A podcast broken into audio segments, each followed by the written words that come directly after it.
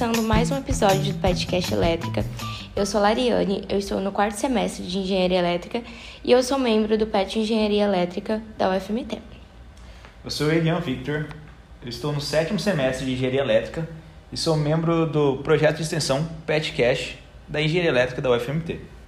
Hoje, nós membros do PET Elétrica vamos desmistificar algumas informações sobre eletricidade estática. E para começar esse episódio, nós vamos saber um pouco sobre o que é a eletricidade estática. Você pode explicar um pouco sobre isso, Elian? Posso sim, Lari. A gente pode definir a eletricidade estática como um fenômeno elétrico que acontece quando existe algum desequilíbrio nas cargas elétricas de algum material. Esse desequilíbrio é uma diferença na distribuição ou na polaridade dessas cargas elétricas de um material, de um objeto, de um modo geral. Mas, Elian, como esse desequilíbrio elétrico ocorre na eletrostática? Então, Lari, uma das formas mais usuais desse desequilíbrio acontecer é através da fricção de materiais. Quando a gente esfrega um material no outro. Por exemplo, quando a gente esfrega um pente de plástico no cabelo. Quando isso acontece, a gente acaba transferindo elétrons entre o pente e os fios do cabelo, criando uma desigualdade de polaridades, em que um material, né, o pente ou o cabelo, fica carregado eletricamente com cargas positivas e o outro fica carregado com cargas negativas. Essas cargas estão, logicamente, com sentidos opostos. Daí ocorre a atração entre eles e a gente consegue ver uh, os fios de cabelo se projetarem em direção ao pente de plástico. Mas é aí que vem a pergunta, né? Então a eletrostática só acontece quando friccionamos dois objetos? E a resposta é não. É, isso é um mito bastante comum. A fricção é apenas uma das formas possíveis desse fenômeno se manifestar. É, é possível também notar eletrostática na separação de materiais, como na compressão de gases, nos materiais em desenvolvimento e em uma linha de produção, e até mesmo na medicina. Então, Lari, cabe a pergunta, né? Você acabou de falar sobre aplicação na medicina, né?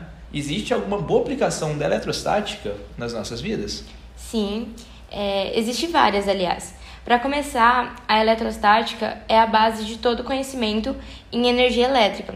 Afinal, na Grécia Antiga, né, já se tinha conhecimento sobre os fenômenos da eletricidade estática e, além disso, ela é aplicada na fabricação de dispositivos eletrônicos, é, tintas, em plásticos e realizar procedimentos de pintura, é, diagnósticos médicos e também através de tomografias e ressonâncias magnéticas e até mesmo nos desfibriladores.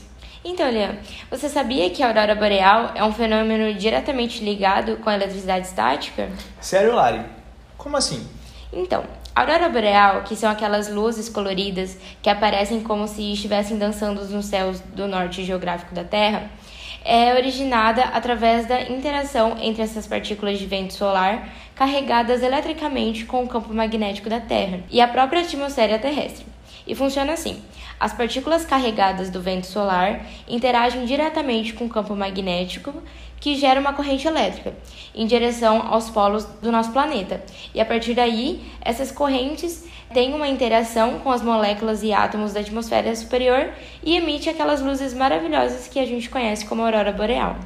Nossa, isso é muito chique. Eu ainda não tive a oportunidade de presenciar. Espero um dia ter essa oportunidade. Acho muito legal. Mas pensando por outro lado, já que é possível criar corrente elétrica a partir da eletricidade estática, existe algum risco na eletrostática? Sim, diversos riscos são apontados quando se trata da eletrostática.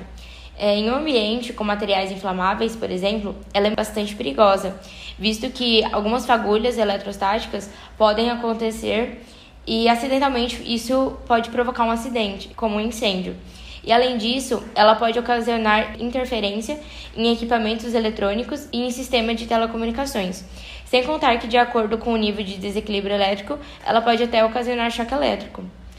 E Eliane, como eu acabei de falar, se ocorre esse nível de desequilíbrio, pode ocasionar choques elétricos. Então isso tem a ver que quando a gente encosta ou passa perto de alguma pessoa e sem querer toca nela, a gente leva aquele choquinho?